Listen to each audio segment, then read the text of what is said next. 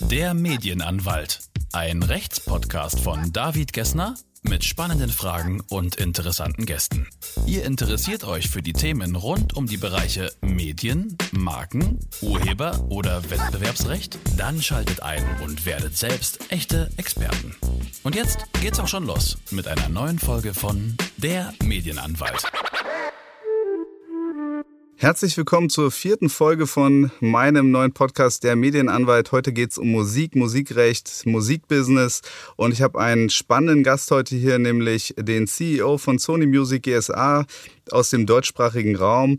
Äh, Patrick Muschazzi Kareba. Ich freue mich sehr, dass er da ist. Äh, ich möchte kurz erstmal was äh, zu seiner Person sagen ähm, und ähm, dann kurz zu meiner Person, falls die Leute, die heute das erste Mal einschalten, es ist ja auch erst die vierte Folge, wissen, mit wem sie es zu tun haben. Wie gesagt, Patrick ist ähm, CEO und hat eine lange, erfolgreiche Karriere im Musikbusiness hinter sich und ist so für den ganzen kreativen Bereich dort zuständig und ist quasi auch den ganzen Labels von Sony ähm, quasi übergeordnet, um es jetzt nicht ganz genau formal äh, richtig zu sagen, aber auf jeden Fall ist er der Boss dort und wird uns auch noch erzählen, was er alles so in seiner Vergangenheit schon gemacht hat, was seine Aufgaben sind. Ich kenne Patrick äh, aus, äh, aus dem letzten Jahr über einen Künstler, den ich erst rechtlich vertreten habe und dann interimsmäßig mal kurz gemanagt habe und äh, konnte Patrick in dieser Zeit kennenlernen und ähm, äh, habe ihn in dieser Zeit auf jeden Fall auch zu schätzen gelernt. Auf jeden Fall cooler Typ, werdet ihr in dem Talk äh, noch erleben. Ähm, Kurz zu meiner Person. Ich bin Medienanwalt. Ich bin Fachanwalt für Urheber- und Medienrecht und äh, Fachanwalt für gewerblichen Rechtsschutz und leite ein Medienrechtsdezernat, auch mit musikrechtlichem Schwerpunkt in einer Berliner Kanzlei. Und ähm, in diesem Zuge vertrete ich natürlich auch ähm, Musikschaffende, Kreativschaffende aus der Medienbranche und habe natürlich auch sehr viel mit dem Musikbusiness zu tun. Ja, schön, dass du da bist, Patrick. Wie geht's dir? Mir geht es sehr gut. Vielen, vielen Dank. Ich freue mich sehr. Es ist mir eine große Ehre, hier zu sein. Ach, das ist cool. Mir ist es eine Ehre. Ähm, für mich ist es eine Ehre, weil es hat ja auch lange gedauert und äh, du bringst ja auch äh, sehr viel Erfahrung mit aus dem Musikbereich und du machst es ohne jeden Dünkel. Das finde ich an dir so toll, dass du überhaupt nicht so abgehoben bist, trotz deiner eben ähm, abgehobenen Position, möchte ich sagen. ähm, und finde es schön, dass wir jetzt hier mal ähm, ein Stündchen über Musik und das Musikbusiness und auch die rechtlichen Aspekte des Musikbusiness sprechen können. Es gibt ja unterschiedliche ähm, Geschäftsbereiche von Sony Music Entertainment. Ähm, die Aufgaben sind zum Beispiel Veröffentlichungen der bedeutendsten Künstlerinnen und Künstler, die Auswertung des Portfolios, umfassende Vermarktung, Entwicklung neuer Serien und Produkte und eben auch der Vertrieb für externe Künstler und Labels und die gesamte Vermarktung. Ähm, ist es äh, ist sicherlich ein sehr facettenreiches Business und ähm, was ist deine Aufgabe in dem ganzen Game sozusagen? Was machst du? Was, was macht so ein CEO den ganzen Tag? Ja, also zuerst mal muss ich sagen, dass du äh, absolut recht hast, dass es eine sehr facettenreiche äh, Arbeit ist und eine sehr facettenreiches, ein sehr facettenreiches Berufsleben ähm, per se. Es ist ähm, diese, wenn man sich diese ganze Palette an Tätigkeiten und an äh, Tätigkeitsbereichen anschaut, würde ich sagen, ähm, kann man das in so drei bis fünf äh, Säulen unterteilen. Also das hat zum einen eine, eine, wie ich es nennen würde, Artist Relations Komponente. Das bedeutet, ich bin wahrscheinlich, ähm, unterscheide ich mich da ein wenig von äh, meinen Pendants bei äh, unseren Wettbewerbern. Also ich nehme aktiv auch Künstler unter Vertrag. Also das hat eine Artist in Repertoire, also eine ENA-Komponente. Und ähm, das heißt, dass ich nicht nur aktiv Künstlerinnen und Künstler unter Vertrag nehme, sondern auch kreativen Input da gebe. Wie groß der ist, das hängt natürlich von ähm, den einzelnen Kreativen ab. Ähm, es ist mitnichten so, dass ich dann äh, an Songs mitschreibe oder so, aber das ist sozusagen eine, ähm, bin dann eher ein kreativer Sparingspartner, würde ich es nennen. Also auch wenn es darum geht, ähm, zu überlegen, mit welchen Produzenten arbeitet man, mit welchen Songwritern arbeitet man, mit äh, welchen Künstlerinnen und Künstlern kooperiert man. Also das ist sozusagen ein Bereich. Dann gibt es den Bereich, der eher dem einer klassischen Managementaufgabe ähm, ähnelt. Das bedeutet, man hat trocken ausgedrückt, es ist dann weniger trocken, als es sich anhört. Man schaut sich jeden Tag die Zahlen an, wie ist man im Markt, wie performt man äh, gegenüber seinen Zielen, wie ähm, entwickelt man sich zum Vorjahr, zum Quartal, zur Woche und so weiter. Das ist sozusagen die, die, äh, die vordergründigste Business-Komponente. Dann gibt es eine Komponente, die sich wahrscheinlich in ihren, in ihren Unterkategorien nicht so sehr unterscheidet von jemandem, der Geschäftsführer in einem mittelständischen Unternehmen ist. Das bedeutet, man hat, und das mache ich natürlich nicht alleine, sondern mit Kolleginnen und Kollegen in unserem, in unserem Unternehmen, wenn es darum geht, ähm, was macht man an der Personalfront, was macht man in Sachen Corporate Culture, was macht man, wie ist das Unternehmen strukturell aufgestellt. Das ist, ähm, das ist zum Beispiel eine, eine Komponente, die, ähm, die wir sehr stark angefasst haben in den letzten Jahren. Ich bin jetzt knapp vier Jahre bei Sony Music. Das war eine, ein, ein, eine Mammutaufgabe äh, ganz am Anfang. Ähm, dann gibt es mehrere Kommunikationsstränge, die ich auch nochmal so in Säulen unterteilen würde. Das bedeutet die Kommunikation zu Sony Music Labels und Ländern innerhalb, äh, also auf, auf internationaler Ebene. Das bedeutet, welche Formen der Kooperation und der Zusammenarbeit gibt es mit beispielsweise Sony Music UK, Sony Music Italien, Sony Music US und so weiter. Und dann gibt es den Kommunikationsstrang der Partnerinnen und Partner, also alle sämtliche Multiplikatoren. Wer hilft uns dabei, wenn es darum geht, Musik zu vermarkten, also mit Partnern. Es können Partner aus dem klassischen Handel sein, es können Partner, es können Partner aus dem Digitalbereich sein, also beispielsweise Apple Music, Spotify, Amazon und so weiter. Und es können aber auch Partner aus dem Medienbereich sein. Die wiederum unterscheiden sich auch wieder in eher klassische und modernere Medien. Ähm, dann hat sich in den letzten zehn Jahren, je nachdem, wenn du fragst, wenn du mich fragst, würde ich sagen, in den letzten 15 bis 20 Jahren, weil ich aus diesem Bereich komme, natürlich speziell an der Digitalfront, haben sich eben Partner herausgebildet, die ähm, ja so eine, eine Art Twitter-Funktion einnehmen und mehrere Boxen ticken im Vergleich zu einem klassischen Setup. Also damit meine ich natürlich Partner aus dem Sony, äh, äh, Social-Media-Bereich, beispielsweise TikTok oder Instagram und Facebook und so weiter. Und das sind so die, ähm, die groben äh, Komponenten, würde ich sagen. Es hat dann noch, ähm, wenn, wenn es darum geht, ähm, ähm, innerhalb, also sind zum Beispiel Sony Music äh, Spezifika, wir sind ja ein Teil der Sony Corporation, das bedeutet, wir arbeiten mh, auch zusammen mit anderen Sony, also Sony Corporation Töchtern oder Unternehmen wie beispielsweise ähm, PlayStation, Sony Pictures, Sony Music Publishing sind sozusagen die, mit denen wir die inhaltlich am, uns am nächsten sind. Ähm, Sony Electronics. Und genau, das sind so, würde ich sagen, grob, grob gesagt, die, ähm, die einzelnen Bereiche, die natürlich sich noch in 100 Unterbereiche noch, äh, noch äh, aufteilen. Ja, das ist auf jeden Fall mega verästet und äh, selbst für den Juristen, der oft damit zu tun hat, oft äh, schwierig zu durchschauen, diese ganzen Strukturen von Sony oder von Verlagen und Labels und sowas alles. Also auf jeden Fall sehr interessant und zeigt, wie gut auch dieses Zusammenspiel innerhalb dieses großen Konzerns eben funktioniert und dann eben auch international und dann Rechte auch national ausgewertet werden und so weiter. Ähm, sprechen wir mal ganz kurz über die Labels. Es gibt ja bei Sony Musik eben diverse Labels wie Ariola, das ist ein moderner Pop, da sind Künstler wie Vanessa May, Sarah Lombardi oder Andrea Berg, Columbia, internationale Ausrichtung eher Künstler wie Beyoncé, Bruce Springsteen, Silbermond oder eben noch äh, relativ jung, glaube ich, Epic Records Germany. Dort ist es so ein bisschen vereint, Rap, Pop und Latin und auch eben viele deutsche Künstler dort auch am Start. Da habe ich auch in letzter Zeit öfter Verträge mit denen verhandelt.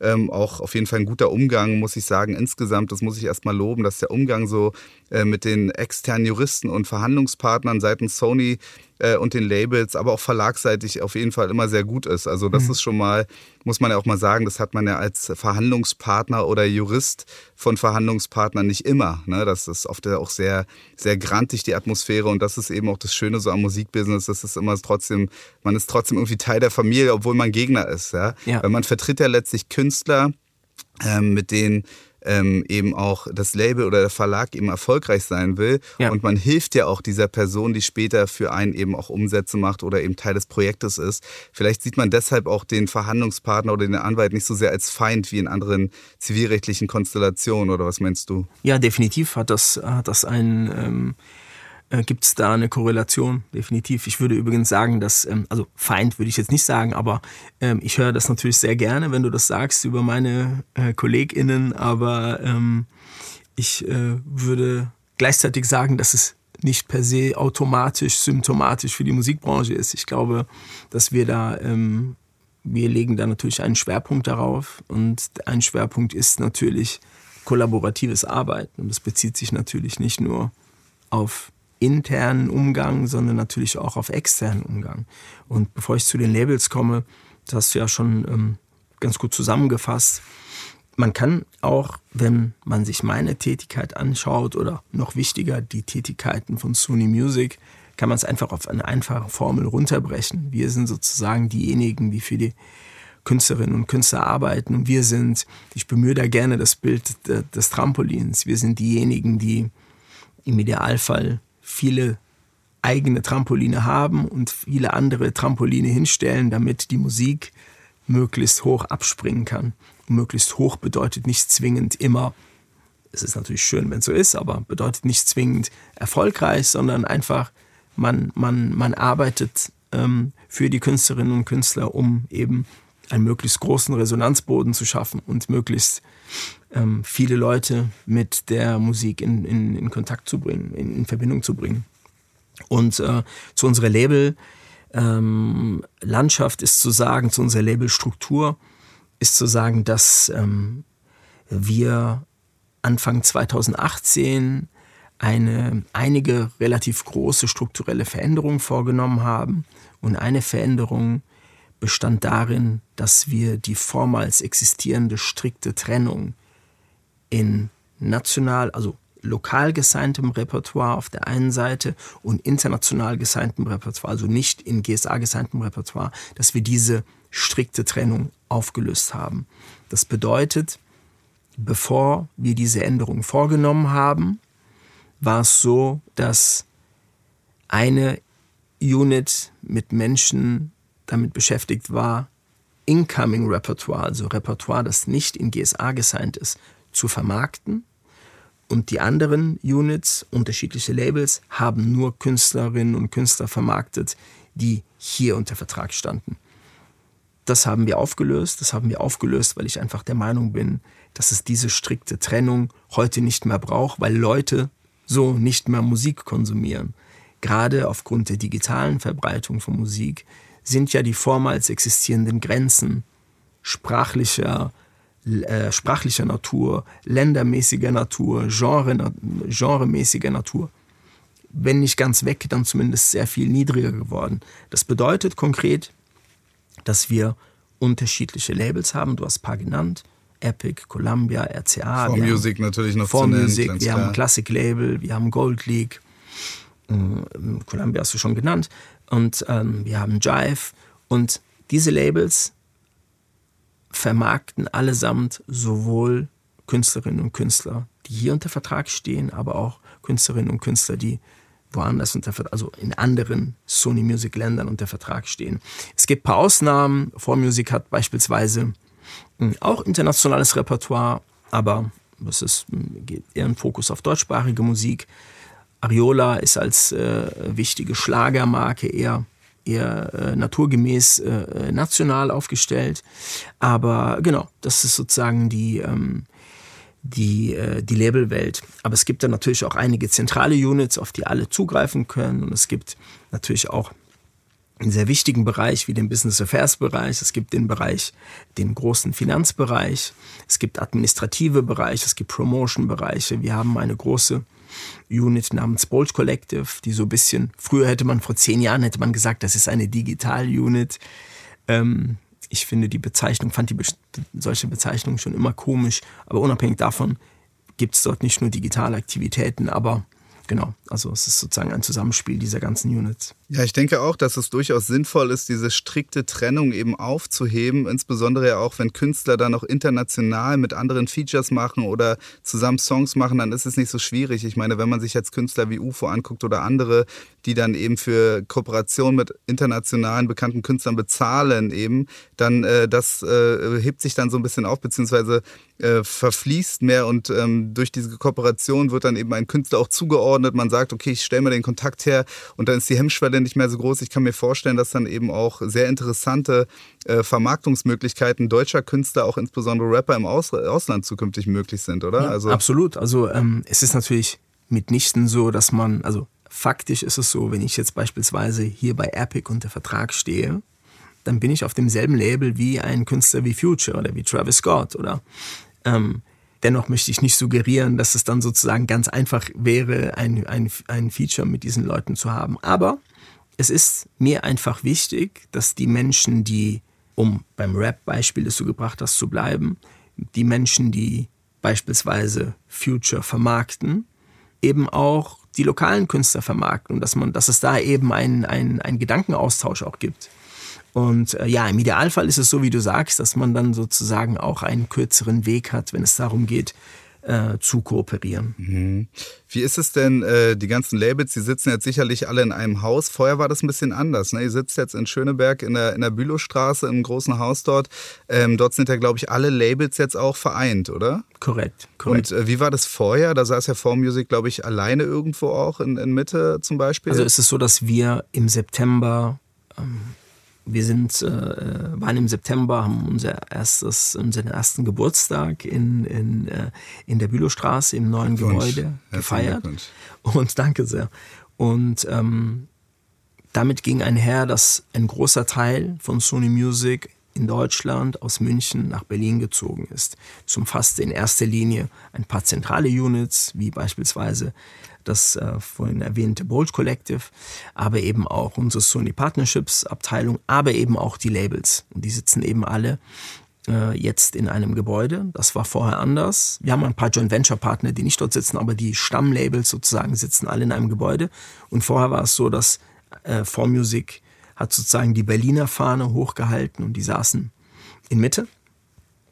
Und ähm, als einziges äh, Frontline-Label und das haben wir jetzt eben geändert, weil unabhängig jetzt von persönlicher Präferenz für die eine oder andere Stadt, die natürlich da überhaupt keine Rolle spielt, ähm, ist es so, dass ähm, wir eben uns überlegt haben, okay, wo sind die meisten Künstler, wo sind die meisten Kreativen, die meisten Managements, die meisten Multiplikatoren.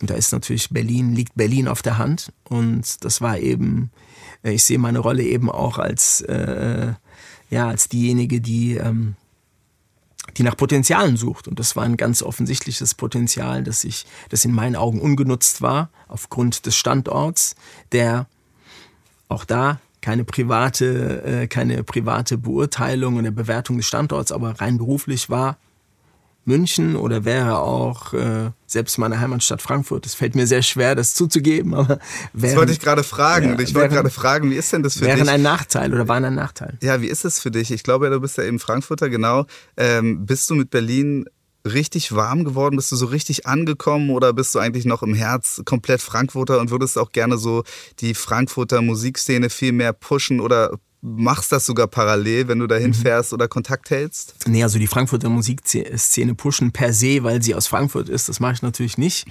Aber ähm, trotzdem ist die Antwort auf deine Frage sehr einfach. Ich bin definitiv äh, Frankfurter und äh, liebe meine Stadt. Ich äh, ähm, lasse das ja auch immer immer mit einem Augenzwinkern auch oft genug raushängen so und ich weiß, dass bestimmt auch ein paar Leute nerven und sagen, oh Gott, jetzt fängt er wieder mit seinem Frankfurt-Gelaber an aber ja, also persönlich ist da meine Präferenz, wird Frankfurt immer an erster Stelle sein. Aber ich habe mich mit, ähm, ich bin, komme ja schon seit 20 Jahren nach Berlin beruflich regelmäßig und ähm, habe jetzt seit, äh, seit, seit fünf Jahren äh, oder seit vier Jahren hier eine Wohnung. Äh, ich mir damals, als ich noch beruflich ganz war, äh, also in, ähm, in der vorletzten Position war, ähm, sie mir äh, äh, seitdem die Wohnung und ähm, genau. Insofern ähm, ist Berlin äh, eine tolle Stadt, die, die ich mag.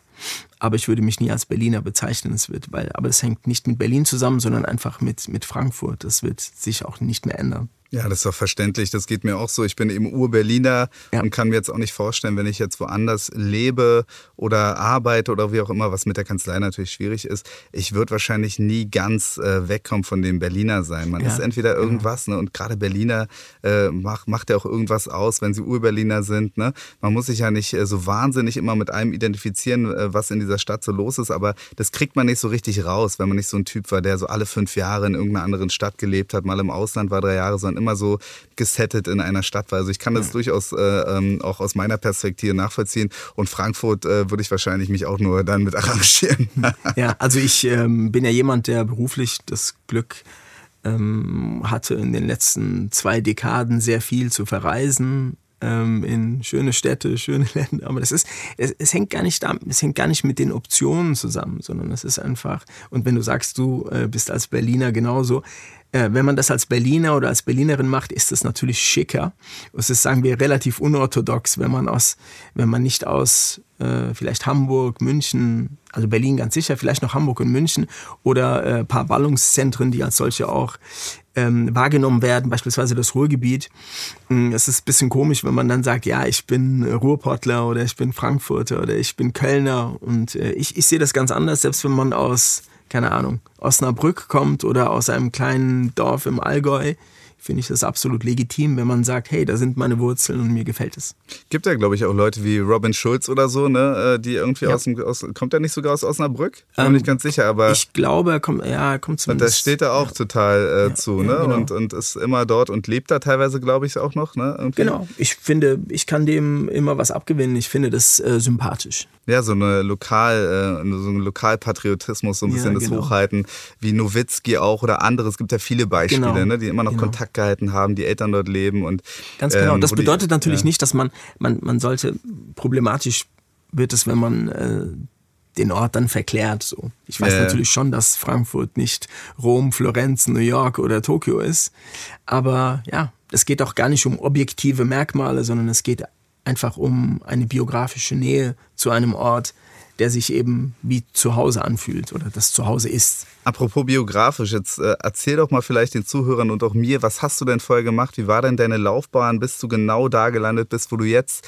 bist und wo willst du noch hin? Geht es vielleicht überhaupt noch weiter? Oder aber was hast du alles gemacht für vorher für Stationen? Wie wird ja. man auch so facettenreich? Woher kriegt man dieses Know-how, dass man geeignet ist, überhaupt so eine Position zu mhm. besetzen? Also ähm, ob es noch weitergeht, weiß ich nicht. Wird bestimmt weitergehen. Ob es weitergeht im, im klassischen Karrieresinn, das, damit habe ich mich nie beschäftigt. Das ist vielleicht schon mal als, als erstes Statement dazu. Also ich bin ähm, nicht jemand, der äh, sich einen Karrierepfad zurechtgelegt hatte. Es gab für mich nur eine Maxime und die war zu Beginn meines Berufslebens, ich möchte mit Musik, mit Kreativen und mit dem Musikgeschäft arbeiten. Also ähm, es ist ganz wichtig. Also ich möchte, wollte nicht nur mit Musik arbeiten, mit Kreativen, mit Künstlerinnen und Künstlern, sondern eben auch, ich habe mich auch für das Musikgeschäft interessiert. Dadurch, dass das natürlich traditionell so ist, dass das Musikgeschäft viele Quereinsteiger hat, ist auch mein Weg, sagen wir mal, relativ unorthodox äh, gewesen. Der begann in meinen Zwanzigern, ähm, in den späten äh, 90er Jahren oder ja, so 98 äh, als Musikjournalist tatsächlich. Also ich habe erst als Musikjournalist gearbeitet, bis, ähm, bis ich dann Anfang der Nullerjahre ähm, habe dann parallel auch weiter als Musikjournalist gearbeitet. Welches Genre war das? Das war nicht auf Genre bezogen. Okay. Es war ähm, sehr viel mit urbaner Musik gemacht, aber es war, ähm, aber es war äh, sozusagen ein Einstieg, als es darum ging, Kontakte zu Labels, zu Musikerinnen und Musikern und auch zu Managements zu knüpfen. Und ähm, das Ganze transformierte sich dann in den so 99, 2000 ähm, auch in so eine Expertise, äh, was das Digitale angeht oder das, was man damals als digital für digital gehalten hat. Das bedeutet, man hat da, man begann ja in den späten 90er Jahren, frühen 2000er Jahren auch, veränderte sich ja der Umgang, die, die, der, der, das Konsumverhalten in Bezug auf Musik, weil es eben, das umfasste sowohl das gute alte Transaktionsgeschäft, man hat angefangen, sich CDs über digitale Kanäle, CDs zu kaufen, aber es gab natürlich, äh, ich würde sagen, die Stunde Null äh, mit Napster in seiner illegalen Form. Ähm, lustig, dass das sozusagen bisschen so mit meinem Start als Musikjournalist so ein bisschen äh, zusammenfällt. Ähm, genau, das war so die, die Expertise. Mm, und äh, dann bin ich 2002, als ich immer noch Musikjournalist war, ich habe vorher nach nach dem Abitur erst eine Ausbildung gemacht, eine ganz normale kaufmännische Ausbildung, habe dann Politikwissenschaften studiert und ähm, bin dann 2002 zur Telekom gekommen, gegangen, ähm, genauer gesagt zu T-Online. Und äh, die suchten damals einen Menschen, der A, Musikbranchen und Künstlerkontakte hat, der sich aber gleichzeitig in dieser digitalen Welt ich sag nochmal dazu, oder das, was man da, damals für die digitale Welt gehalten hat, ähm, der sich da auskennt. Und ich sagte es ja gerade schon am journalistischen Beispiel, das war, passte sozusagen wie die Faust aufs Auge, was meine Kompetenz damals anging. Und diese Position sollte besetzt werden mit der Aufgabe, T-Online hat ja sozusagen das Digitale schon im Namen getragen, äh, dass ähm, diese Position ähm, wurde da besetzt und die Aufgabe war, einen Musikservice auf den Markt zu bringen, zu entwickeln und auf den Markt zu bringen. Und ähm, das war für mich eine sehr, sehr tolle Erfahrung und das mündete dann in dem Download-Service MusicLoad. Und ähm, warum war es für mich eine tolle Erfahrung? Weil ich zum einen sehr, sehr viel lernen konnte. Das sind ja jetzt 20 Jahre her sozusagen. Und naja, und ich hatte bis dato eben, ich hatte studiert und ich war ein relativ versierter Musikjournalist. Ich hatte aber noch nie ähm, mit Juristen gearbeitet, wenn es darum geht, Deals mit Labels zu machen. Ich hatte noch nie mit Tech-Leuten gearbeitet, wenn es darum geht, ein virtuelles Lager aufzusetzen, ein Content-Management-System aufzusetzen. Ich hatte nie mit unterschiedlichen Gewerken im Rahmen eines großen Unternehmens gearbeitet. Also da beschäftigst du dich eben mit so Fragen wie, okay, wie soll dieser Service heißen? Und der ist mir abends in einem Café so eingefallen, Music Load, lass mal Music Load probieren. Und das ist natürlich rückblickend eine sehr wertvolle, aber auch eine durchaus surreale Zeit, weil ich habe in einem so großen Unternehmen wie der Telekom, ich habe da gearbeitet wie in einem Startup, würde man heute sagen. Und, ähm, und das Ganze kann man weiter durchexerzieren. Ähm, ich wollte, damals war die Zeit, in der alles von der Telekom Magentafarben war. Also noch stärker als heute, würde ich sagen. Es war die Zeit dieser virtuellen Figur Robert T. Online. Und mein damaliger Chef und ich, wir waren uns, wir waren sehr, äh, wir hatten einen sehr starken Standpunkt, der da wäre, wir möchten ein Vertical haben. Wir möchten ein eigenes Logo haben. Es soll nicht sofort als Telekom-Produkt ersichtlich sein, nicht weil wir uns dafür geschämt haben. Wir wollten einfach sozusagen unsere, unsere eigene, unseren eigenen Fußabdruck dahinter lassen. Und daraus wurde dann eben Music Load aus markenrechtlicher Sicht muss man sagen, Music Load ist wahrscheinlich keine Wortmarke geworden, ne, weil es relativ oder rein beschreibend ist für das, genau. was es macht und deshalb ja. wahrscheinlich eine Wortbildmarke plus eine genau. Bildmarke, genau. ohne dass ich es recherchiert habe. Mhm. Äh, aber es ist nicht besonders unterscheidungskräftig, wenngleich natürlich trotzdem in irgendeiner Form einprägsam. Ja, ja na klar. Und wir, wie gesagt, wir müssen, wir müssen uns immer vor Augen halten, dass wir von, ja, von vor 20 Jahren, äh, wir reden von, von den frühen Nullerjahren. Und ähm, ja, wir waren, äh, wir sind dann 2002 äh, bin ich im September zur Telekom gekommen und habe mit der Entwicklung gestartet. Wir sind dann 2003 auf den Markt gekommen. Dann 2004 kam ähm, iTunes in der ersten, sozusagen in der ersten ähm, Ausprägung. Sie sind dann relativ schnell die Nummer eins in Deutschland geworden. Wir haben aber, wir sind dann wieder an ihnen vorbeigezogen. Und ähm, als das der Fall war, ähm, habe ich, wurde ich angesprochen von Napster, damals schon natürlich in der legalen, Inkarnation, war damals ähm, ganz normal am Nasdaq gelistet als Public Company in amerikanisches Unternehmen. Und ähm, ich bin dann 2005 zu Napster gewechselt, habe dort ähm, ähm, den, den ähm, Artist and Label Relations Bereich verantwortet in mehreren Ländern. Und wir sind dann im Dezember 2005 mit dem Streaming-Service gestartet. Also vor, vor, auch vor, jetzt natürlich vor einer Ewigkeit, ja, so ja, vor 16 ja. Jahren, äh, 15, 16 Jahren. Und ähm, bin dann ähm, dort ähm, drei Jahre geblieben und bin dann zu Apple gewechselt und habe dann dort, ähm, mir wurde, wurde dann seinerzeit angesprochen und bin, habe dann dort erst das iTunes-Geschäft in Deutschland und Österreich verantwortet, dann äh, ein Jahr später oder anderthalb Jahre später noch dazu die Schweiz, Italien und ein Länderkonstrukt namens PanEU. Das sind 20, äh, knapp 20 Länder, mehrheitlich in Ost- und Südosteuropa. Dort war ich dann bis 2016 und ähm, bin dann zu Universal Music nach Berlin gewechselt, hier nach Berlin gewechselt und war dort äh, im Domestic-Bereich der General Manager. Und dann sind wir, äh, genau, jetzt sind wir bei äh, in 2017, 2018, bin dann Anfang 2018 zu Sony Music gewechselt und bin seitdem eben der CEO von Sony Music in Deutschland, Österreich und Schweiz. Ja, das, das ist ja Wahnsinn. Das, äh, das, erinnert mich sehr an meine privaten Umzüge. ich bin sehr oft umgezogen äh, in den letzten Jahren und äh, es ist ja Wahnsinn, was du dann auch für Insights und ähm, quasi äh, für für interne Informationen aus anderen Unternehmen mitbringst, was natürlich anderen vergangenen Unternehmen, wo du gearbeitet hast, wahrscheinlich auch oft Angst gemacht hat. Ne? Das sind mhm. ja, ist ja ein großer Wirtschaftssektor, da werden Milliarden umgesetzt und dann kommt da jemand und bringt in ein Konkurrenzunternehmen quasi Informationen mit und hält vielleicht auch noch Kontakt zu anderen Unternehmen, was natürlich Quatsch ist, weil du ein loyaler äh, CEO bist, aber das macht dich ja umso wertvoller.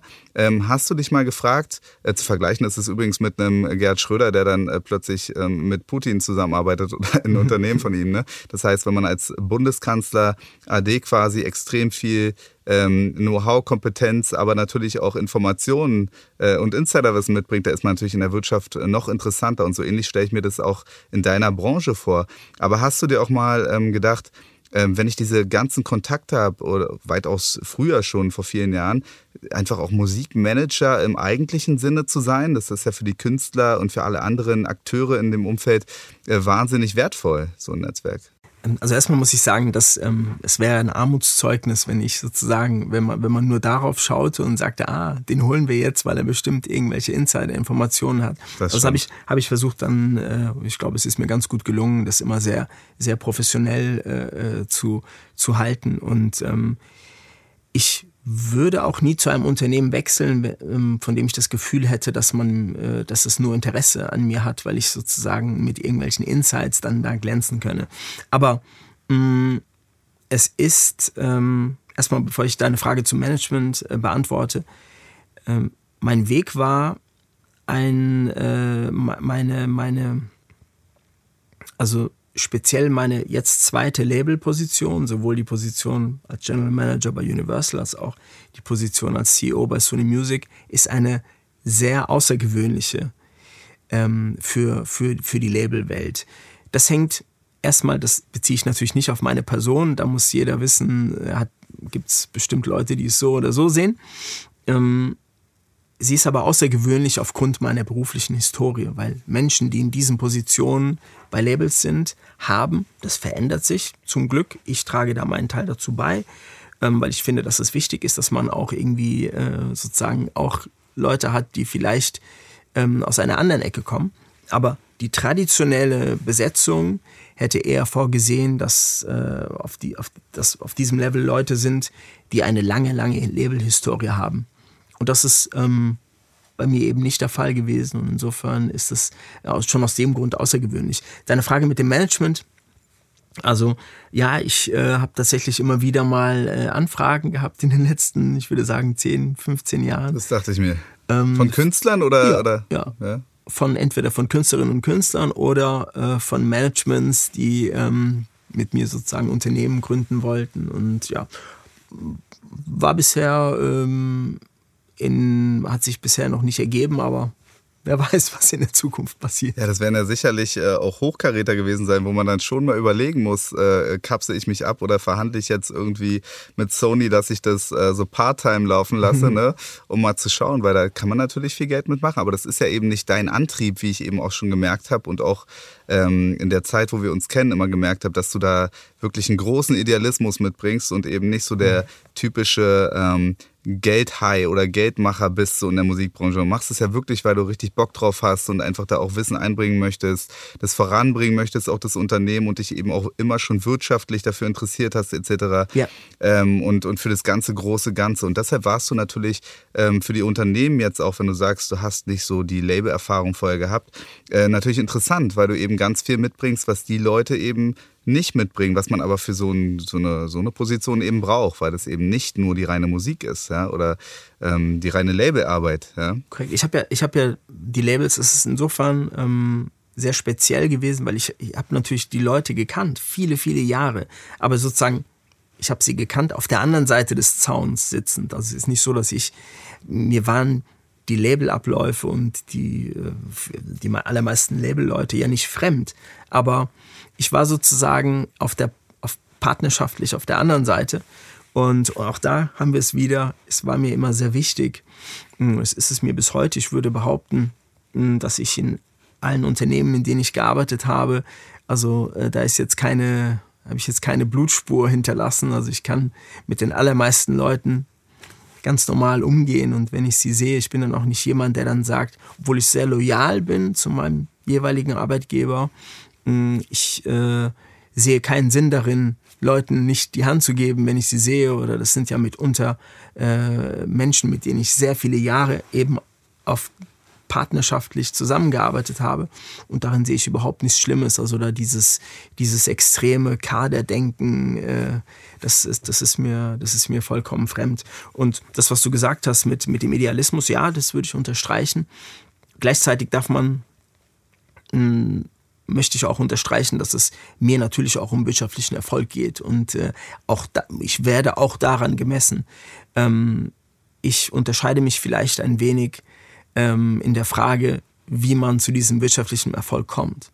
So, aber das ist natürlich für mich eine große Priorität, wirtschaftlich Erfolg zu haben und dem Unternehmen mh, mm, eben ein, ein gutes Geschäft zu bescheren. Aber ich glaube, dass man das mit gewissen, mit einer gewissen Haltung und mit gewissen Prinzipien machen kann, die, ähm, die vielleicht nicht immer bei allen verbreitet sind. Wie, wie, oft muss man eigentlich vermitteln? Wie oft hat man Interessenskollisionen? Weil oft ist es ja gerade äh, im Musikbusiness so, dass die Leute sich streiten und man gleichzeitig mit dem befreundet ist oder gut ist mit dem anderen auch. Und dann haben die halt tierischen Beef und man steht zwischen den Stühlen. Wie geht man denn damit um? Auch gerade mit so einer, in so einer verantwortungsvollen Position, wo die vielleicht einen sogar um Hilfe bitten zu vermitteln. Und wie ist das?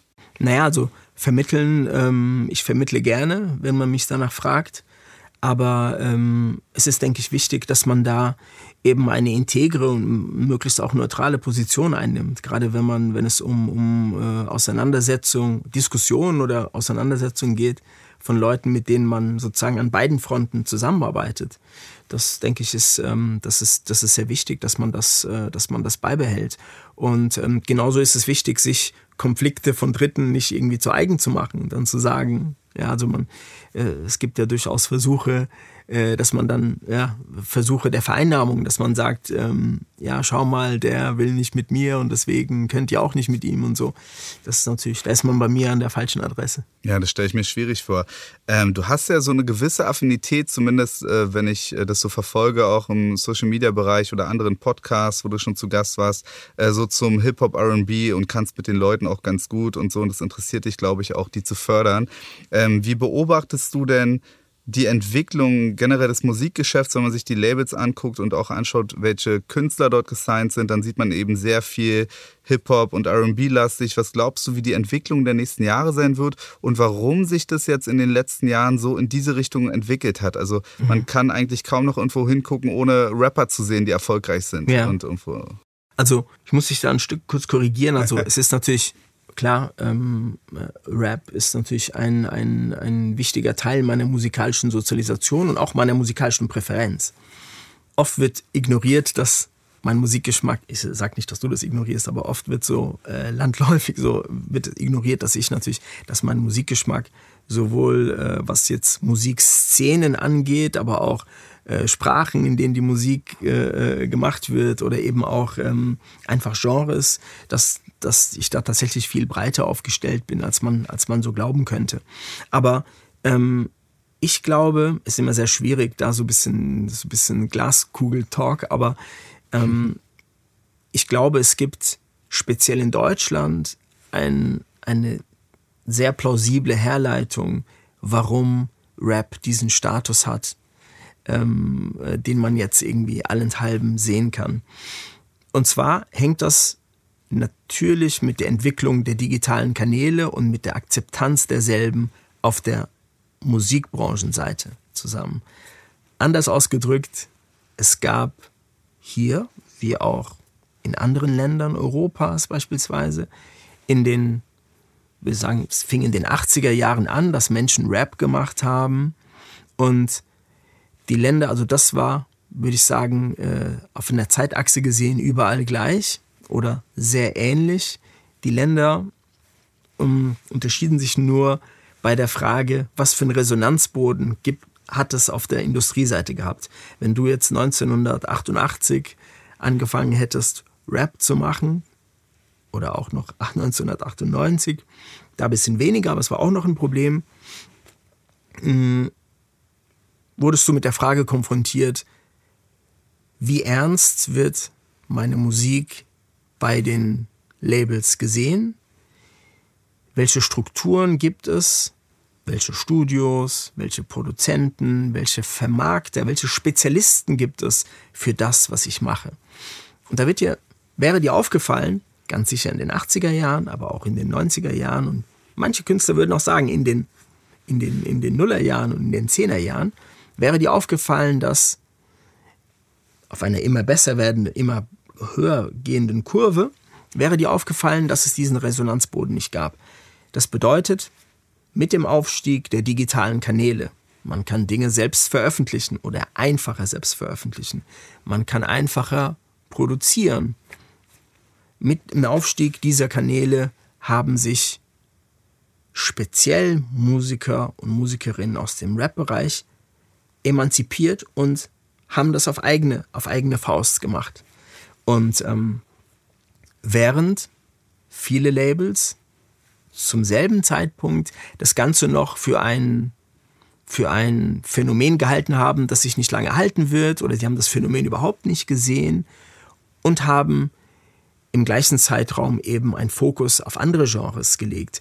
Das bedeutet auch, dass Künstlerinnen und Künstler aus diesem Bereich natürlich sehr große Communities sich erarbeitet haben. Communities, die fernab von den üblichen Medien waren, fernab vom üblichen Handel. Das bedeutet, mm, ich habe eine Social Media Community, Leute haben sich Social Media Communities aufgebaut und haben ähm, dort für ihre Musik, für ihre Kunst getrommelt.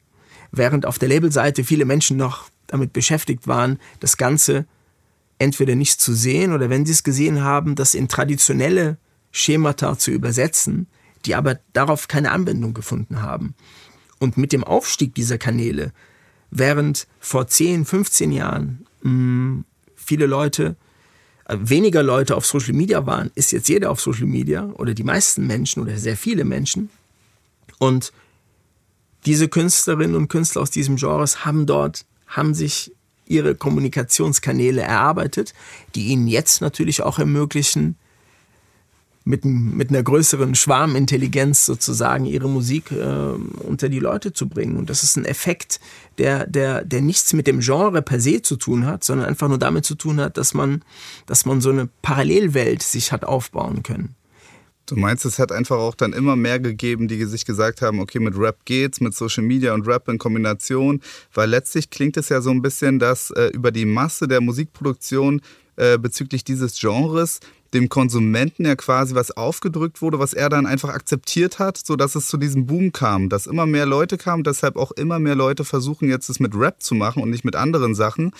Ähm, und einfach deshalb ähm, es weniger Pop gibt und so viel Rap gibt, dass man das nur noch wahrnimmt und dann eben die Leute auch damit einfach groß werden. Ne? Die sieben, achtjährigen hören eben Rap, weil es eben fast nur Rap gibt, der ja. das produziert wird. Und wenn jetzt viele Leute anfangen würden, mit Pop zu kommen oder Schlager und so, dann würde sich das wieder genauso etablieren können und wieder ausgleichen? Oder, oder glaubst du, das hat ja, auch in der Gesellschaft einen Wandel gegeben, dass die Kids jetzt irgendwie diesen Lifestyle cool finden von den Rappern und sowas alles? Letzteres. Und das ist das ganze, das ganze Persönliche drumherum und, ähm, und es das ist, ist eben, eine, was Social Media möglich ist. Ja, es ist einfach eine, eine äh, popkulturell ein, ein, eine Leitkultur sozusagen. Die urbane, die urbane äh, Kultur im Allgemeinen und die Rap-Kultur, die Hip-Hop-Kultur im Speziellen ist einfach ein Referenzpunkt. Das bedeutet, ich glaube nicht, dass man das den Leuten aufgedrückt hat, dass man einfach über die Masse äh, zu Erfolgen gekommen ist. Ich, ich glaube einfach, dass, dass man, dass der Aufstieg und der Erfolg von, von Rap einfach ein Ausdruck dessen ist, dass das eben eine Referenzkultur in diesem, in diesem Moment ist und auch schon seit einigen Jahren ist. Das bedeutet, während Popkünstler sich in den 80er, 90er und vielleicht auch 2000er Jahren ähm, sich bei anderen Genres, die nicht Pop waren, bedient haben, ist jetzt Rap und die Hip-Hop-Kultur ein Referenzpunkt. Das hat eine modische Komponente, eine produktionstechnische Komponente, aber auch eine Verbreitungs-, also auch wenn es darum geht, wie, wie, wie vermarkte ich mich, wie, wie trete ich auf Social Media auf, dann ist das, das ist sozusagen die Referenzkultur. Und das ist ein Phänomen, das hat es auch schon während über viele Jahrzehnte Rock äh, die Referenzkultur war, ist es jetzt eben die Hip-Hop-Kultur. Ja, sehr interessant. Wie ist es denn eigentlich? Äh, du sagtest ja mal zu mir, dass du auch selber ab und zu Künstler scienst, also mhm. im weiteren Sinne zumindest. Ja. Bist du so im Nachgang zufrieden auch damit, mit, mit der Auswahl auch von denen? Und wie oft kommt das vor? Und machst du das nach Lust und Laune oder hat das System oder wie ist ja. das? ähm, es hat schon ein System. Ähm, weil ich nicht den Eindruck erwecken möchte, dass es so, äh, aber es ist natürlich, es ist natürlich auch, und es ist ja das Tolle an unserem Job, ähm, es hat natürlich auch, es ist natürlich auch impulsgesteuert, weil man eben mit etwas konfrontiert wird und den Effekt, den ein Song, eine Künstlerin, ein Künstler auf einen selbst haben kann, ähm, wenn man in der Position ist, jemanden unter Vertrag nehmen zu wollen, das ist ja diesen Effekt, man, man, man, man geht ja dann eine Wette ein, die da wäre. Ich bin sicher, dass dieser, dieser Effekt, den, den ich bei mir gespürt habe, dass den auch dass, dass man, dass ihn auch viele andere Menschen irgendwie spüren werden. Und dann, und insofern, mh, das geht nicht immer auf. Es wäre gelogen zu sagen, zehn von zehn. Ich bin jeder, der, der über meinen Tisch geht, ist ein, ein Superstar. Ist natürlich, ist natürlich nicht so. Und ähm, täte mich jetzt schwer, da jetzt irgendwie eine, eine Proz einen Prozentsatz irgendwie zu nennen, aber es ist, ähm, es ist, ähm, ja, ich bin mit der Ausbeute äh, zufrieden. Ehrlich gesagt bin ich nicht zufrieden, es kann immer besser gehen. So, aber aber du hast es ja nicht immer in der Hand. Das ist ja so, wenn du Leute science oder so, dann kennst du die ja oft nicht bis ins tiefste Detail. Du kennst ja auch nicht das komplette Paket. Um halt ein erfolgreicher Künstler zu sein, brauche ich halt nicht nur eine grandiose Stimme. Und du siehst halt vielleicht die grandiose Stimme und sagst, der könnte was werden. Ja. Und äh, oft überzeugen die ja dann auch und machen halt einen super Hit und so weiter. Äh, aber um dann auch die Karriere ähm, äh, fortführen zu können, erfolgreich zu sein, gehört eben viel mehr dazu. Das heißt, Absolut. die Selbstvermarktung, die Zusammenarbeit mit dem Label, Disziplin, Absolut. Ehrgeiz und, und, und auch die Optik und was auch immer. Das heißt, du kannst ja eigentlich erstmal nur nach der Stimme und die ist meistens dann eben grandios, auch bei denen, die du mir genannt hast, den Künstlern, ja. äh, kannst du ja nur danach gehen. Dann ist es eben wie eine Wette, wie du schon sagst. Ja? Absolut. Also man darf sich da, glaube ich, auch nicht zu wichtig nehmen. Es ist äh, speziell auch in der heutigen Zeit, es ist, äh, es ist ein, ein ausgesprochenes Märchen, dass es Menschen gibt, die Künstlerinnen oder Künstler unter Vertrag nehmen und dann eigenhändig dafür sorgen, alleine, dass man dann den Gipfel erreicht und dass man dann beim Vertragsabschluss sagt, so David, ich mache dich zum Weltstar. Und dann ist es wie so eine Treppe, über die man, auf, auf der man so hochgeht und so. Das ist natürlich ein, ein Mythos, das stimmt nicht, weil das meine ich mit, man darf sich nicht so wichtig nehmen. Es ist ein Zusammenspiel von sehr, sehr vielen Faktoren. Wenn man jemanden unter Vertrag nimmt, dann beurteilt man eine Basis. Ja? Und diese Basis schätzt man positiv ein und macht sich dann auf den Weg. Das bedeutet, du hast ein paar Punkte genannt. natürlich müssen alle in dieselbe Richtung rudern. Und mit allen meine ich nicht nur ENA, Künstlerin oder Künstler und Management, sondern natürlich alle Beteiligten. Alle Beteiligten, alle Multiplikatoren, jeder, der dazu beitragen kann, muss, und natürlich last but not least, muss das Repertoire gut sein. Ja, weil man kann, man kann die tollste Stimme der Welt haben, wenn das Repertoire nicht gut ist, dann wird man Probleme haben. Also es ist ein, eine es sind viele, viele Faktoren. Ja, oft wird man auch vom Label abhängig sein, denke ich mal. Gerade wenn als Künstler noch kein so großes Netzwerk da ist und man wird erstmal in ein Label reingeworfen. Deshalb erstmal auch meine Frage, wenn da so ein Künstler ist, egal ob über Social Media oder, oder Labels gehen auf ihn zu, wie funktioniert denn das, wenn zum Beispiel er in, ähm, in das Genre oder generell in das Repertoire passen würde von verschiedenen Labels, die ja teilweise Überschneidungen haben? Buhlen denn die dann um den Künstler? Sind die Konkurrenzunternehmen und womit punkten die dann? Und wie geht ein Künstler damit um, wenn er mit einem Label nicht zufrieden ist, aber trotzdem riesiges Potenzial hat und nur der mhm. A&A dort eben blöd ist oder es auf ihn abgesehen hat und er nicht genug gefördert wird vom Produktmanager oder wem auch immer. Was ähm, erstens, wonach geht das? Ähm, wo landet der Künstler? Ähm, und äh, wird darum tatsächlich gebuhlt und mit welchen Argumenten gepunktet? Und wie läuft es dann, wenn Unzufriedenheit besteht? Ja. Naja, es ist also lässt sich auch so allgemein nicht beantworten, aber was man sagen kann, es gibt doch ein paar allgemeingültige Punkte. Also welche, welche, ähm, welche Aspekte bringen einen, äh, einen Kreativen dazu, sich einem Label anzuschließen oder eben dem anderen? Es gibt neben den harten Fakten, das bedeutet, muss ich die als Anwalt nicht erklären, ähm, so, wie ist die Beteiligung, wie ist die Vorauszahlung und so weiter. Also wenn wir die harten Fakten jetzt kurz mal die Zahlen sozusagen kurz mal beiseite legen, hat es natürlich eine menschliche Komponente. Das bedeutet, wem traue ich am ehesten zu, mich als Künstler zu verstehen? Und wem traue ich am ehesten zu, das, was er versteht, auch nach außen zu tragen? innerhalb des Unternehmens, aber auch nach draußen, wenn es darum geht, mit Partnern, Partner sozusagen und Partnerin anzuzünden. Wem traue ich da am meisten zu? Und das ist, und dann hat es natürlich, es gibt natürlich auch den Fall, dass Leute unzufrieden sind. So. Und niemand ist per se, kommt selbstkritisch auf die Welt oder die meisten Leute nicht. Und dann hat man natürlich Konstellationen, in denen äh, beispielsweise Leute unzufrieden sind. Und dann muss man dem eben auf den Grund gehen und sagen, okay, ähm, weißt du, das ist wie äh, in einer Fußballmannschaft. Wenn du sagst, ähm, wir haben nicht gewonnen oder wir haben verloren. Woran liegt es? Und man kommt eben nicht weiter, wenn der Torwart sagt, ja, wir haben verloren, weil der Rechtsaußen nicht gespielt hat. Und der Rechtsaußen sagt, ja, wenn der Mittelstürmer gut wäre, dann äh, hätten wir ein Tor mehr geschossen oder hätten überhaupt ein Tor geschossen. Und da muss man eben, da ist es eben auch meine Aufgabe, zwischen diesen Polen zu vermitteln und eben ein Gefühl dafür zu kriegen, wo man optimieren kann, an welcher Stelle. Und ähm, wenn das gelingt, kommt man aus so einer Situation eben auch raus aber dem ist immer, dem steht immer, es gibt immer eine Überschrift und die Überschrift ist, da sind wir wieder beim Kollaborativen.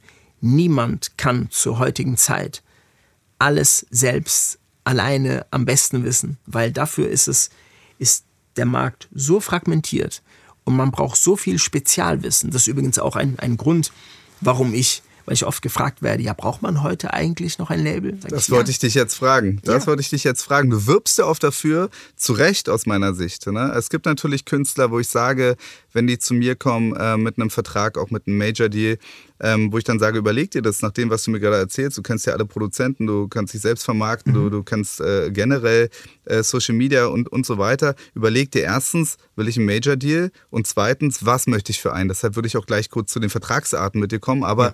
warum meinst du, was macht so ein Major-Label aus oder, oder generell oder einen Major-Vertrag zu machen? Warum sollte man das als Künstler machen, gerade mhm. als Newcomer? Was sind die Vorteile? Ja, naja, also erstmal, ich unterscheide, ich unterteile ja ähm, nie in Label und Major Label. Du? Für mich ist es, das ist nachweislich auch so gewesen, als ich noch ganz, ganz lange noch nicht beim Label war. Ähm, ich, das ist dann viel simpler, nämlich mit welchen Leuten, wem traue ich zu, mich zu verstehen, wem traue ich zu, meine Vision zu teilen oder meiner Vision etwas hinzufügen zu können, was mich erfolgreicher macht. Das erstmal so als, als, als Prämisse. Hm, warum glaube ich, dass das Modell des Labels noch nicht ausgedient hat? Es ist ganz einfach. Wir haben ja vorhin festgestellt, dass man viel in Sachen Eigenveröffentlichung und Eigenvermarktung machen kann. Das ist völlig, aus, völlig klar. Der Schönheitsfehler besteht nur darin, dass das eben Millionen andere Menschen jetzt auch tun können. Das heißt, man hat per se, wenn man einfach nur die Quantität der Musik sich anschaut, die Woche für Woche veröffentlicht wird, musst du, ist es schwerer, ein, rein mathematisch aus dieser Masse hervorzustechen. So. Wenn man das denn will, klar, wenn man sagt, ich äh, mache Musik für mich und für meine drei Freunde und es meine ich gar nicht despektierlich, so, dann brauchst du natürlich kein Label. Das ist vollkommen klar. Aber wenn du, wenn du dir auf die Fahne geschrieben hast, deine Musik in die Welt zu tragen und du möchtest jemanden, der dir, der dir dabei hilft, dann brauchst du natürlich ein Label. Warum brauchst du, und, und klar, bevor wir zu den Vertragsarten kommen, muss ich dir als Anwalt nicht erklären. Du gibst einen Teil des Kuchens ab und somit stellt sich, dir die, stellt sich die Frage, für was? Wie viel gebe ich ab? Und für was gebe ich das überhaupt ab? Was könnt ihr, wofür bezahle ich dich sozusagen? Und, ähm, und da sind wir wieder bei dieser Fragmentierung des Marktes. Ich glaube, dass wir jetzt Musik ganz anders vermarkten als vor 10 Jahren oder vor 15 Jahren. Das bedeutet, die Multiplikatoren, einfach mal die Anzahl, erstmal völlig wertfrei, die Anzahl der Multiplikatoren, der Plattformen oder ich sprach vorhin von Trampolinen, die Anzahl hat sich vervielfacht. Das bedeutet, während du vorher, sag das immer wieder, werde doch nicht müde, das zu wiederholen, du hattest früher die klassischen Medien, du hattest das Live-Geschäft, und du hattest den klassischen Vertrieb, also den physischen Vertrieb. Es gibt Musikkulturen und Länder, in denen diese klassischen Kanäle vollkommen weg sind. Nicht mehr, also mit Napster, mit sozusagen der digitalen Revolution, wie man es auch immer nennen mag, völlig rausgeschwemmt wurden und man hat ein neues Haus gebaut und das war von vorne, von vornherein digital. Wir haben hier eine andere Situation. Wir haben wir haben gerade, wir sprechen jetzt äh, drei, vier Tage nach dem One-Off, der One-Off Wetten das Sendung. Mhm. So. Wenn ich richtig informiert bin, ähm, haben 14 Millionen Menschen diese Sendung geschaut. Weil sie wussten, dass es nur einmal kommt. Das ist der Effekt. Wahrscheinlich. Und man kann debattieren, was für einen Effekt das äh, hat, äh, gehabt hätte, wenn man jetzt dort vertreten gewesen wäre oder nicht und so. Das ist alles, man kann über die Qualität der Sendung diskutieren, man kann darüber diskutieren, welche demografische Gruppe das ansprach. Aber das zeigt, dass wir sozusagen immer noch eine klassische Komponente haben, wenn es um diese Multiplikatoren geht. Aber wir haben eben auch die vielen digitalen Kanäle. TikTok beispielsweise. Wir wissen, dass TikTok schon jetzt, wenn es darum geht, Musik zu entdecken, in gewissen demografischen Gruppen, schon jetzt das Tool Nummer eins ist. Es mag sich für jemanden, der in meinem Alter ist und nicht in der Musikbranche ist, ich bin 48 Jahre alt, jemand, der nicht in der Musikbranche ist, für den mag sich das total abstrakt anhören, dass es Menschen gibt, die, wenn sie neue Musik suchen, auf TikTok gehen und sagen, oh ja, schauen wir mal, was es an, an neuer Musik gibt. Das können diese Menschen, die nicht in der Musikbranche arbeiten, ähm, natürlich so sehen. Und es ist auch nicht deren Aufgabe, sich damit auseinandersetzen zu müssen. Aber es ist natürlich meine Aufgabe und die Aufgabe von vielen Kolleginnen und Kollegen, die ich habe. Und wir müssen uns nicht nur damit auseinandersetzen, sondern wir müssen alle Kanäle verstehen.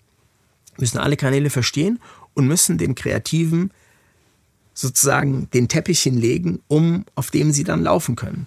Ja, und TikTok, was du sagst, ist natürlich gerade ein sehr gutes Beispiel. Bei Labels geht es natürlich um schnelle, kostengünstige Reichweite. Das heißt, man hat ein gewisses Budget für einen Künstler geplant und man muss schauen, Instagram funktioniert nur bedingt mit Ads, äh, mit Ads. Die Algorithmen sind nicht mehr so gut. Das heißt, man muss auf Plattformen ausweichen, wo man schnell mit einem guten Algorithmus Reichweite erzielt. Ich kenne Künstler, die ich selber auch äh, vertreten habe, die haben Millionen von Followern auf TikTok. Das heißt, sie können dort täglich irgendeine Spaßzeug machen und wenn der neue Song released wird, sehen es aber auch drei Millionen Leute und ja. das ist fürs Label natürlich Gold wert. Das heißt, es ist ja günstig, das kostet ja nichts. Sie haben eine riesen Followerschaft durch das tägliche ähm, persönliche Verkaufen oder nach außen kehren des Persönlichkeitsrechts. Ne? Ja. Das heißt, es ist mega wichtig, dass man eben auch eine, eine, Personality als Künstler hat und dadurch eben günstige Reichweite. Und das, da greift man eben auf so eine Portale auch gern zurück. Ne? Absolut. Und es, ist, es hat nicht nur eine Bezahlkomponente, sondern auch eine, wie du richtig sagst, eine strategische Komponente.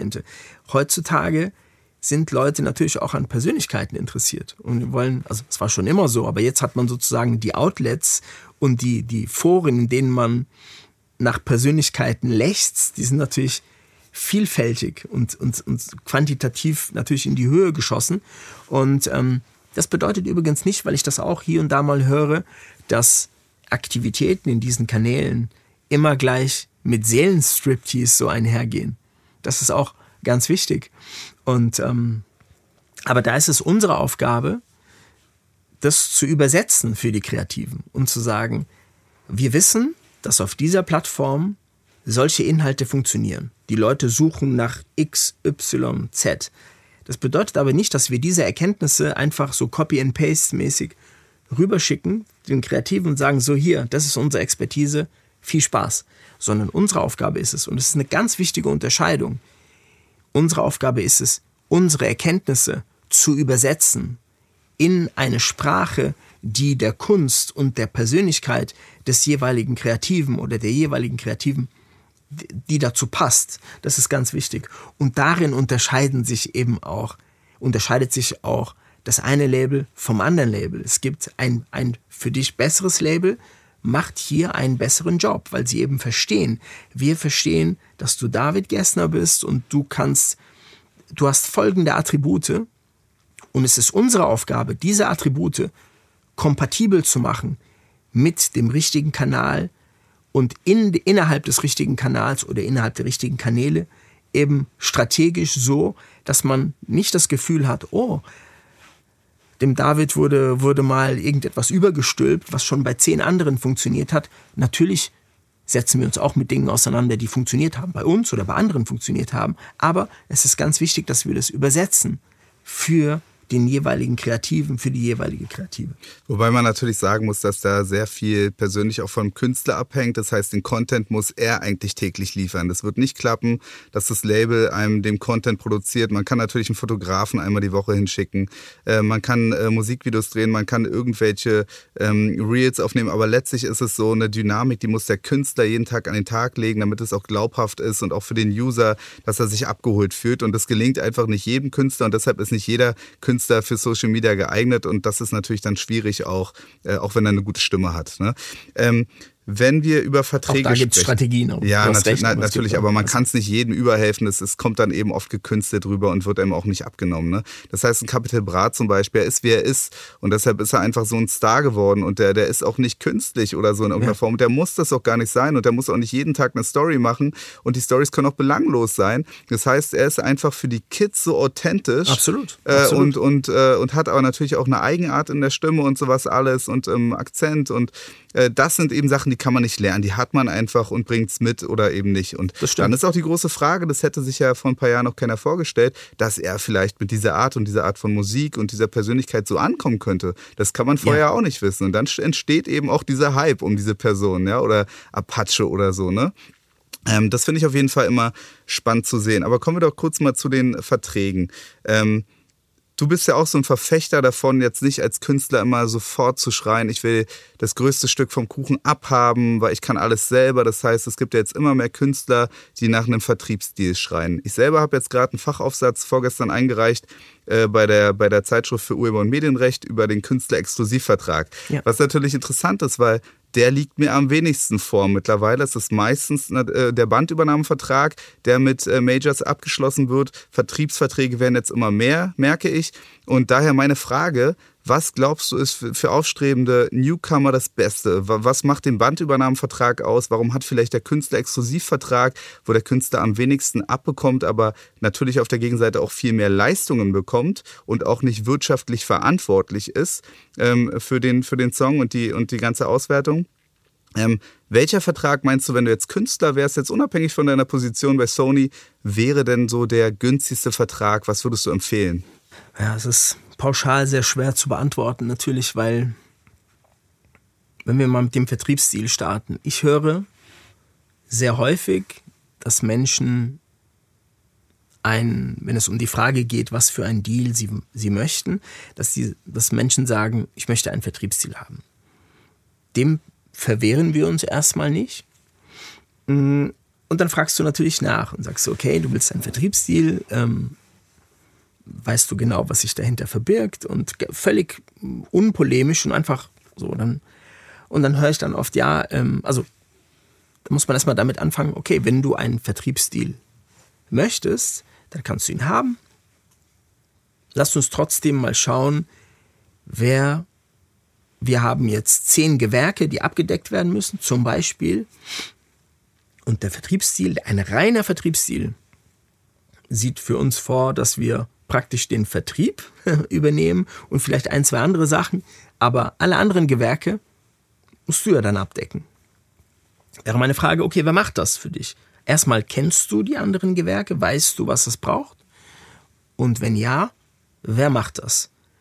Und dann scheiden schon mal 50 Prozent aus, weil es kommt dann eben raus, äh, okay, das, was oft als Struktur bezeichnet wird, dann oft, wenn man hinter den Vorhang schaut, dann doch irgendwie, ja, der Cousin, die Cousine und ähm, so. Insofern, was ich damit sagen möchte, ist, wenn du ein, ein Vertriebsziel haben möchtest, ähm, ist es, ist es, musst du schon sehr, musst du am meisten auf, auf der Künstlerseite eben, muss am meisten auf der Künstlerseite erledigt werden und du brauchst halt eine gewisse Kompetenz.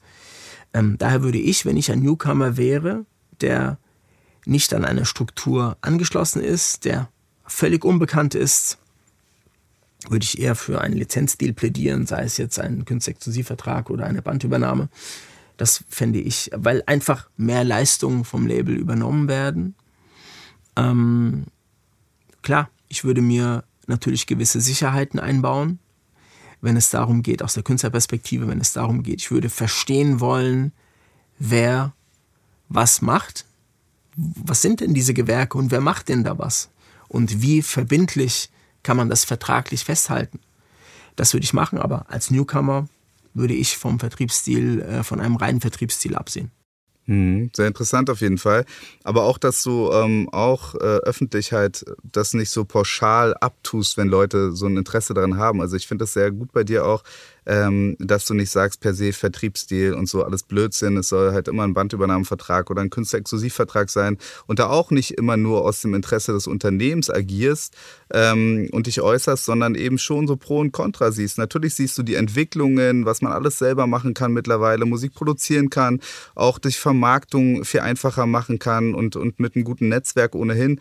Ähm, aber es ist eben nicht für jeden was. Nicht jeder ist Unternehmer und man muss eben, eben auch Unternehmer sein, weil man einfach einfach die wirtschaftliche Verantwortung auch trägt beim Bandübernahmevertrag ähm, und beim Vertriebsstil. Das heißt, wenn ich nur Künstler bin, dann ist der Künstlerexklusivvertrag für mich am Anfang sogar wahrscheinlich das Beste. Ja? ja? Und wenn ich aber ein bisschen mehr kann und auch im Griff habe und auch ein gutes Team habe, das ist ja ganz wichtig. Ganz also genau. ich habe ja viele Künstler kennen, ganz begnadete Künstler, haben aber einen schlechten Manager, schlechte Freunde.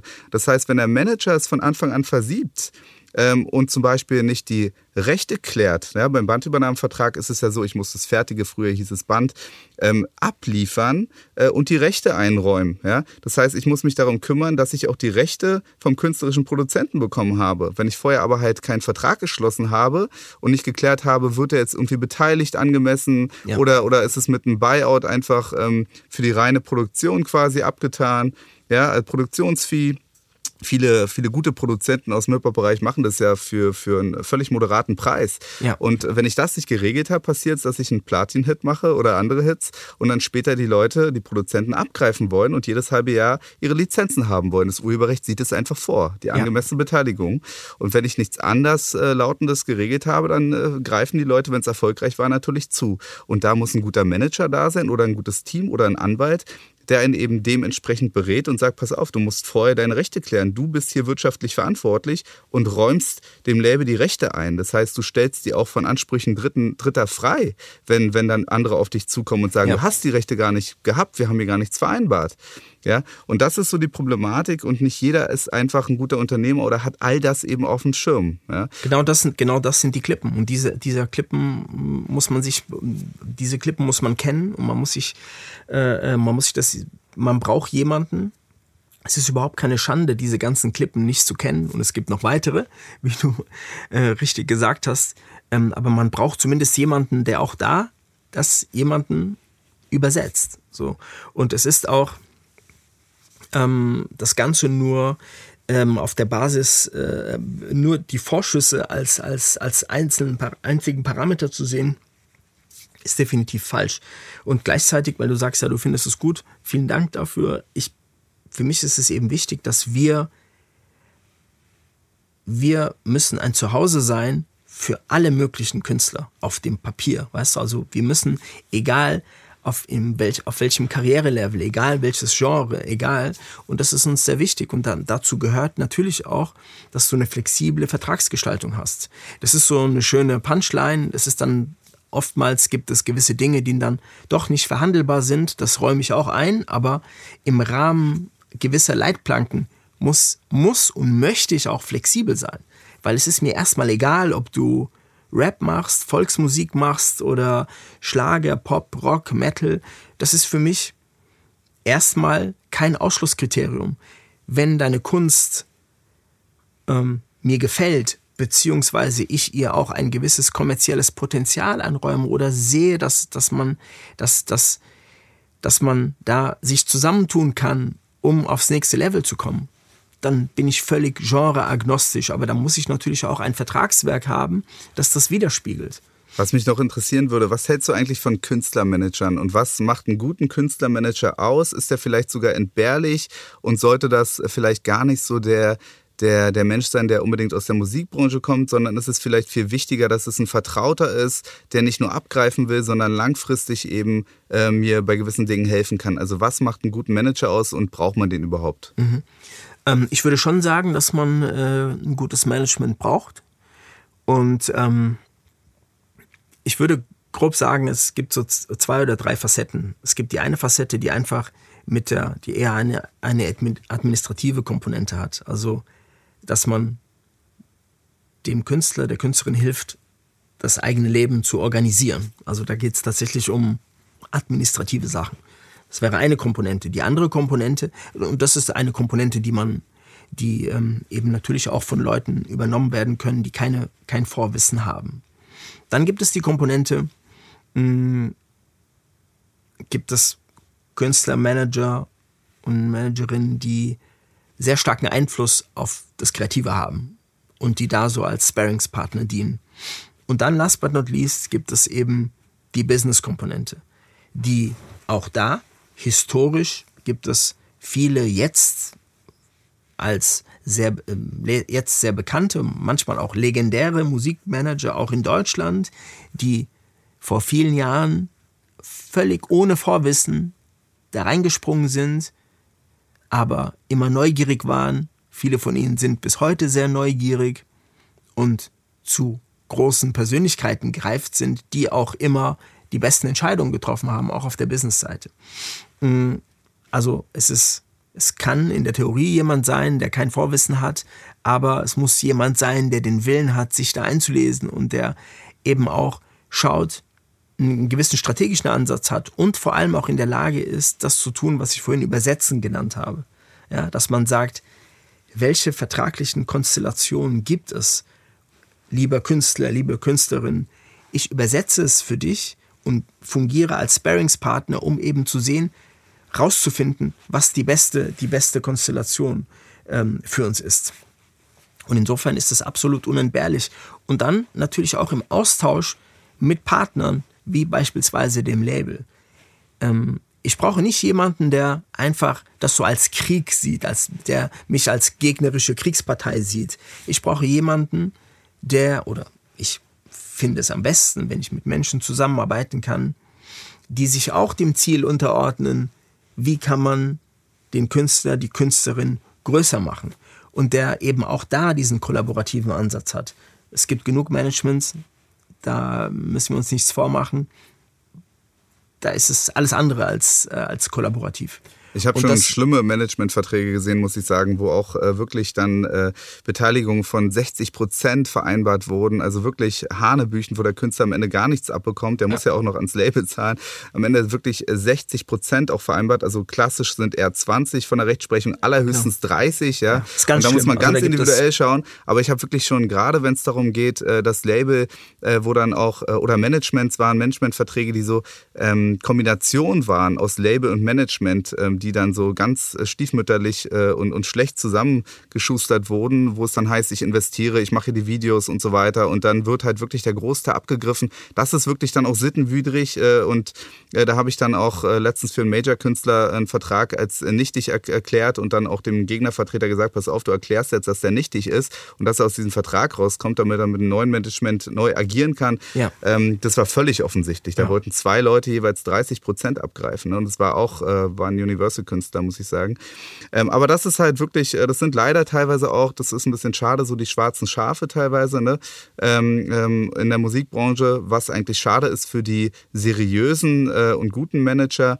Ähm, aber Klasse setzt sich am Ende durch und es spricht sich ja auch rum, wer geeignet ist für welches Metier und so weiter. Kommen wir doch zu, zu eine ja, Sache vielleicht noch, wenn, wenn ein wenn ein Manager, also wenn wenn man als Künstler, wenn ich ein Künstler wäre und ich würde beobachten, dass mein Manager oder meine Managerin, wenn man mich abschotten will vor potenziellen Partnern, das ist immer ein sehr schlechtes Zeichen. Auf das ist für, für, uns auch, da spreche ich natürlich auch aus der Labelperspektive, weil es für uns schwierig ist, wenn der Künstler, die Künstlerin, wenn es da kein Involvement gibt. Und dann habe ich zwar nicht sehr oft, aber durchaus oft die Erfahrung gemacht, dass Künstler abgeschottet werden und dann, weißt du, dann ist es, dann ist es ein Dreieck, bei dem ein, eine Ecke fehlt sozusagen und das ist nicht gut, weil das hat dann den negativen, kann den negativen Effekt haben, dass Dinge, die positiv laufen, beansprucht das Management dann für sich und Dinge, die weniger gut laufen, werden dann auf das dann für den Künstler sehr abstrakte Label abgewälzt. Und das ist, davon halte ich gar nichts. Ja, das ist durchaus schlecht. Patrick, es hat mir großen Spaß gemacht. Ich fasse kurz zusammen. Wenn wir über Verträge reden, ist es gar nicht so einfach, welche Vertragsart die richtige ist. Es ist individuell abhängig vom Künstler, äh, seinem Netzwerk, seinen Möglichkeiten, seiner Personality, was er möchte, welches Risiko er bereit ist zu gehen, damit er eben auch mehr vom Kuchen abbekommt. Majors sind durchaus hilfreich für die Karriere. Das ist auch ein Statement von mir, was ich halt so sage. Es macht durchaus auch schon einen Unterschied, ob ich beim Major bin und unter einer Marke und sagen kann, ich bin Major-Künstler und danach eben auf diese Weise auch ein großes Netzwerk für meine weitere Karriere ausbaue. Ähm, es gibt viele rechtliche Fallstricke, wenn es um Verträge geht, auch insbesondere eben die Rechteabklärung, bevor ich eben anderen Rechte einräume. Das heißt, das Musikrecht spielt eben Musik, das ist eben auch eine sehr große Rolle. Ähm, ich freue mich sehr, dass du da warst, Patrick. Ähm, ihr könnt Patrick auch bei Social Media, in Social Media äh, folgen, auch bei Instagram. Ansonsten gibt er öfter auch Interviews, googelt ihn mal. Auf jeden Fall ein sehr versierter, toller Typ. Und wenn ihr mir folgen möchtet, äh, ihr findet mich auf YouTube. Ich habe einen YouTube-Channel, wo ich äh, regelmäßig Tutorials poste. Ähm, und bin auch bei Instagram zu finden unter Medienanwalt Berlin.